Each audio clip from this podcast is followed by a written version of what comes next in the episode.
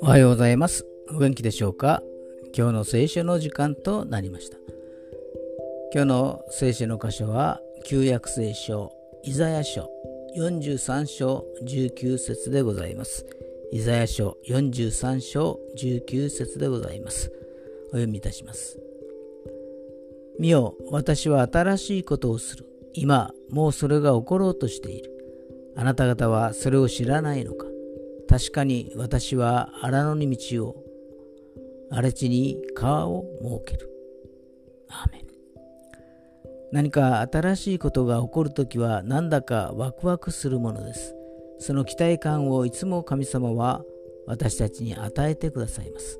今、私たちの目の前にある風景は荒野でしょうか荒地でしょうかでもそこに道ができ、川が流れ、緑生い茂る潤いの場所へと変えられるのです。神様の偉大な御業は私たちの想像をはるかに超えたものです。神様の御業に期待しましょう。今日も神様に期待する一日となりますように。それでは今日が皆さんにとって良き一日となりますように。よッしーでした。